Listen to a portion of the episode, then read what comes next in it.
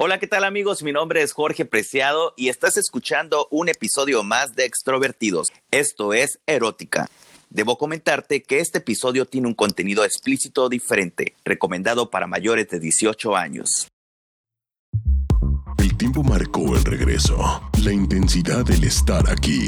Sexys, apasionados, guapos con fantasías y sueños. Así son extrovertidos. Thank you.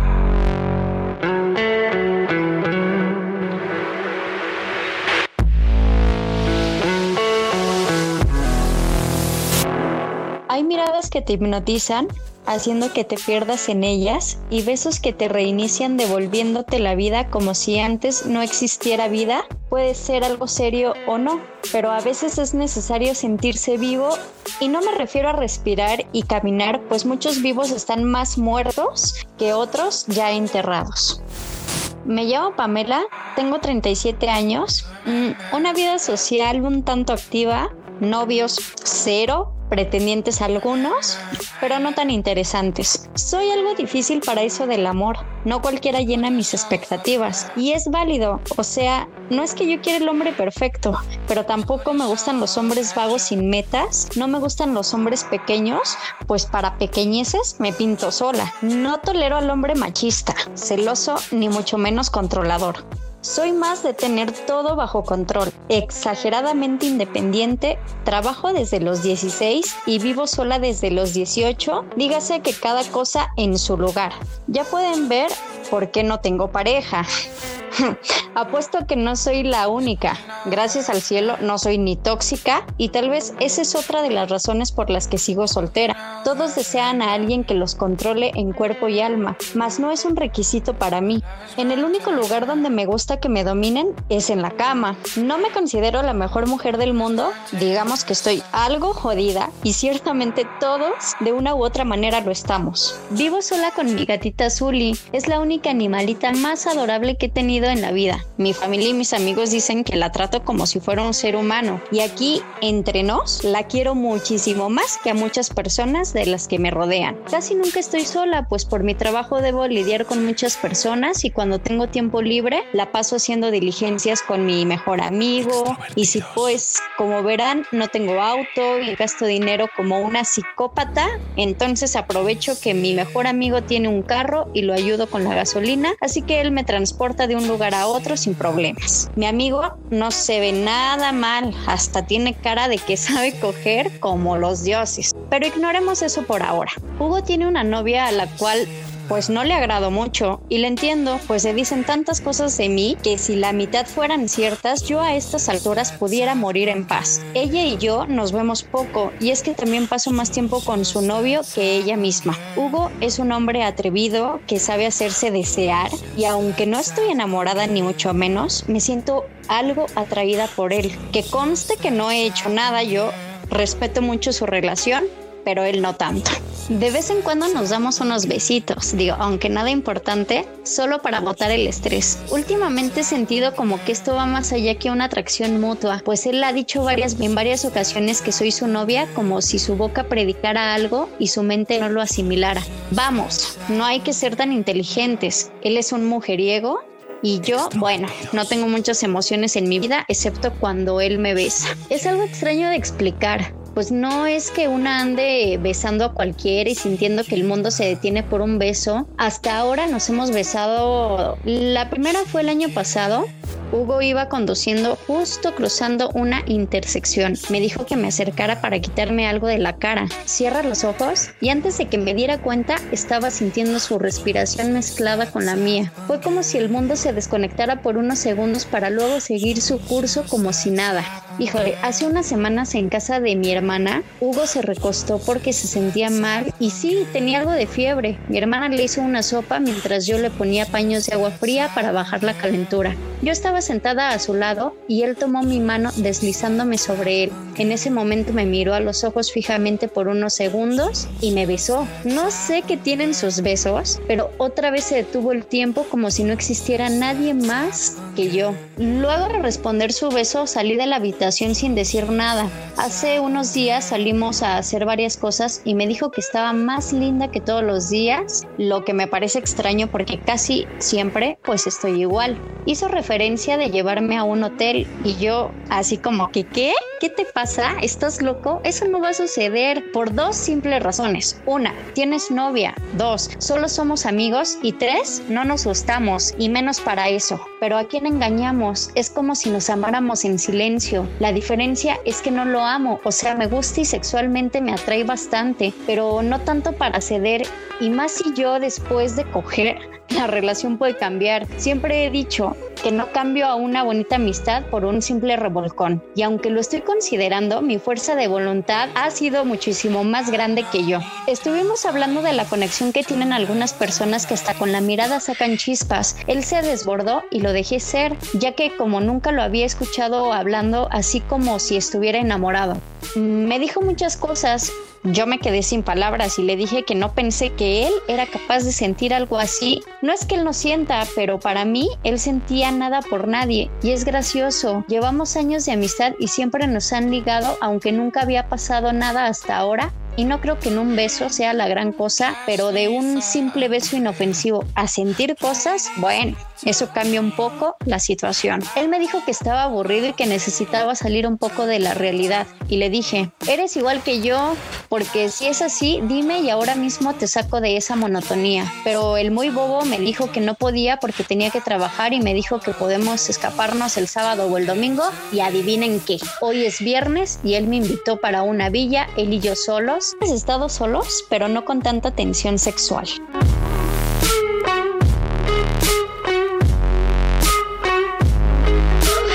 Extrovertidos.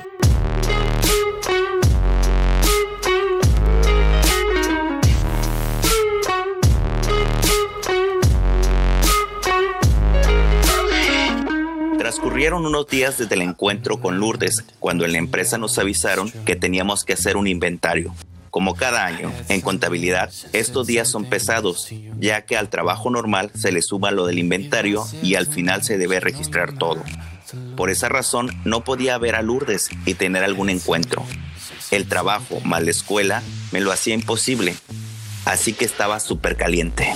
Mi jefa me explicó que yo sería quien debía revisar el archivo de contabilidad, lo cual no me pareció ya que había una chica que se dedicaba a eso pero mi jefa insistió, así que durante tres semanas, las últimas del año, diario me quedaba más horas para poder hacer el trabajo. La única ventaja es que casi no había gente en la empresa.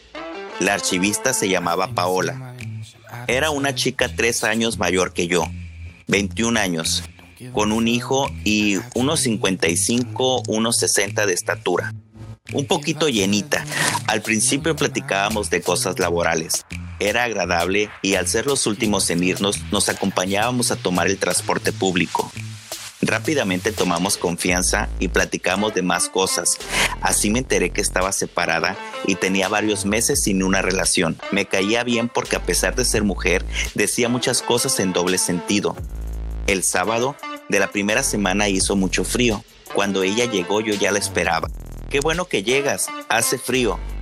Ya, chillón, pásate, Casi ni hace frío. Al entrar ella se quitó su chamarra y oh sorpresa, su blusa blanca era muy delgada y algo holgada, por lo cual se le notaba su brasier rosa con un encaje negro y un generoso escote que permitía ver el inicio de sus enormes tetas. Por unas milésimas de segundo me quedé idiotizado por esa visión, a lo cual ella se dio cuenta, mejor apúrate, luego te regañan por no terminar. Así que continué con mi trabajo, pero era inevitable verla. Cada que se agachaba por una caja o papel, su blusa dejaba ver un espectáculo. Sus enormes pechos. Obviamente me quedé viendo y ella lo notaba y me sonreía. Horas después, ella salió al sanitario y cuando volvió encendió un cigarro. ¿Estás loca? Van a venir y te van a ver. No hay nadie en la empresa. Podrían pasar cualquier cosa, incluso gritar y nadie vendría. Además debo relajarme. ¿Gustas uno? No, gracias, no fumo. Pensé que era más temprano y ya me cansé, así que descansaré un poco. ¿Por qué debes relajarte? ¿Tienes algún problema? El trabajo y cuidar a mi hijo no me deja tiempo para mí y necesito un poco más para mí. Hace mucho que no me doy un tiempo. Si quieres te puedo ayudar a relajarte. Te puedo dar un masaje mientras fumas. Y así empezamos el plan. Solo quería ver hasta dónde me dejaba llegar. Bueno, pero ¿te molestará si me pones un poco de crema? No, no, no, para nada. Dale. Se sentó sobre unas cajas y empezó el masaje los hombros, el cuello, bajar por la espalda y lentamente bajaba la blusa de sus hombros con pretexto de ponerle crema y esto me permitía tener una vista espectacular de sus pechos. Ya estaba caliente por esa visión cuando de pronto no me había percatado pero ella tenía un pequeño espejo sobre su escritorio y todo el tiempo me había observado cómo estaba de ojo alegre. Discúlpame, con este frío uno debe calentarse un poco, ¿no? Sí, pero no de esa forma. Creo que el masaje se acaba mejor. Al momento de intentar levantarse, las cajas se movieron y ella en su afán de sujetarse me abrazó y yo a ella. Podía sentir sus enormes pechos y sus pezones parados. Al tenerla entre mis brazos, me lancé por todo, tomé su cara y la besé. Ella intentó soltarse, pero por la posición no pudo. Yo seguí el beso y bajé mi mano hasta sus nalgas. Ella cedió y nos empezamos a besar cada más apasionadamente. Besaba sus labios y después bajé a su cuello. Podía sentir su respiración agitada. Terminamos al mismo tiempo. Muy rico. Me había dado al archivista. Esa mujer con esos pechos enormes. Cansado, me puse mi cabeza sobre sus pechos. Estuvimos unos minutos así, descansando de tan buena sesión de sexo.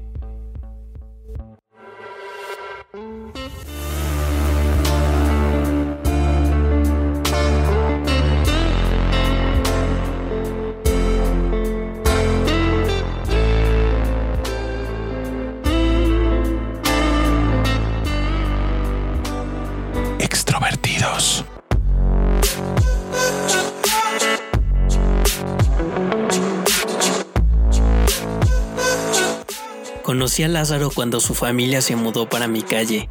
Ese año se había graduado de jurista y trabajaba en un reconocido bufete de abogados, gracias a las influencias de su padre. Desde la primera vez que lo vi me impresionó gratamente. Otro vecino nos presentó a mí y a mi esposa y comenzó, desde ese instante, una relación muy cordial. Nos visitábamos mutuamente y compartíamos en parejas con él y su novia, una joven estudiante de medicina. Ellos estaban esperando que ella se graduara para casarse. Se veían muy enamorados y él se desvivía en atenciones con su joven novia. Desde el primer momento sentí que ambos sentimos una cierta atracción física. Yo era unos años mayor, ya había cumplido 29 y él tenía 24. De complexión atlética, piel bronceada y unos ojos azules que enamoraban a cualquier mortal del sexo que fuera. Yo solo había conocido a otro chico, un adolescente de unos 16 años, de piel trigüeña y ojos azules, bellísimo también, pero nunca tuvimos nada. Unos meses después, Lázaro viene a verme y me dice muy contrariado que a su novia le han concedido una beca para especializarse en una importante clínica de la ciudad de Houston. Yo le doy ánimo y le digo que a lo mejor se pueden casar e ir a vivir juntos a aquella ciudad, y él cree que eso no podrá ser posible, pues no puede renunciar a su futuro prometedor en aquel buffet. Pero Lázaro, no puede ser pesimista. Mira yo, Paula está haciendo su posgrado y es cierto, estamos separados un año, pero cada vez que pueda y que la economía me lo permita, iré a verla y pasar algún fin de semana para que estemos juntos. ¿Qué va? No es lo mismo Alejandro. Tres años es mucho tiempo. Lo miro y noto que un par de lágrimas están corriendo por sus mejillas. Estamos de pie y le paso el brazo sobre sus hombros y le trato de dar ánimos. Él me abraza llorando desconsolado. Siento en ese momento una mezcla de pena, pero también de deseo. Correspondo a su abrazo y le estrecho fuerte contra mí. Solloza. Poco a poco se va calmando y yo intentando reprimir unas fantasías sexuales que he tenido con él durante los últimos días, pues considero sería muy oportunista de mi parte si me aprovechara de la situación. No obstante, sí me deleito con el olor de su pelo y se lo acaricio suavemente. A pesar de los esfuerzos, no puedo evitar que comience a tener una erección, y siento que él la está teniendo también. Entonces disimulo y me paro de él y nos sentamos. Estoy un poco confundido, pero creo que él lo está más. Le propongo tomarnos un trago y él acepta. ¿Qué prefieres? Lo dejo a tu elección. Me levanto, voy al bar y preparo dos vasos con whisky escocés, con agua y cubitos de hielo. Se lo alcanzo.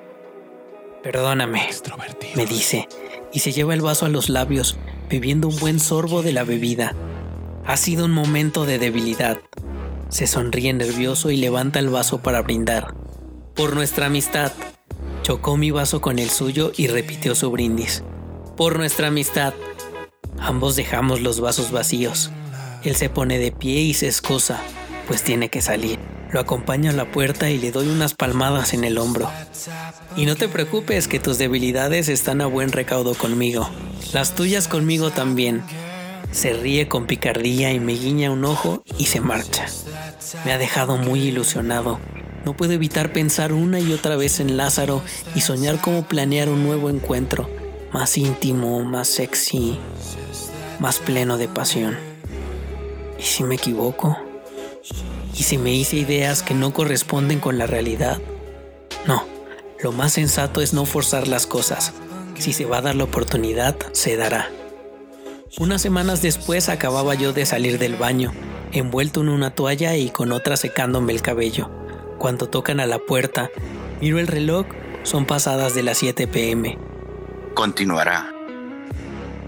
Este podcast se realizó con el apoyo de un grupo de amigos soñadores. Sí, tú también puedes. Ve por ellos, extrovertidos.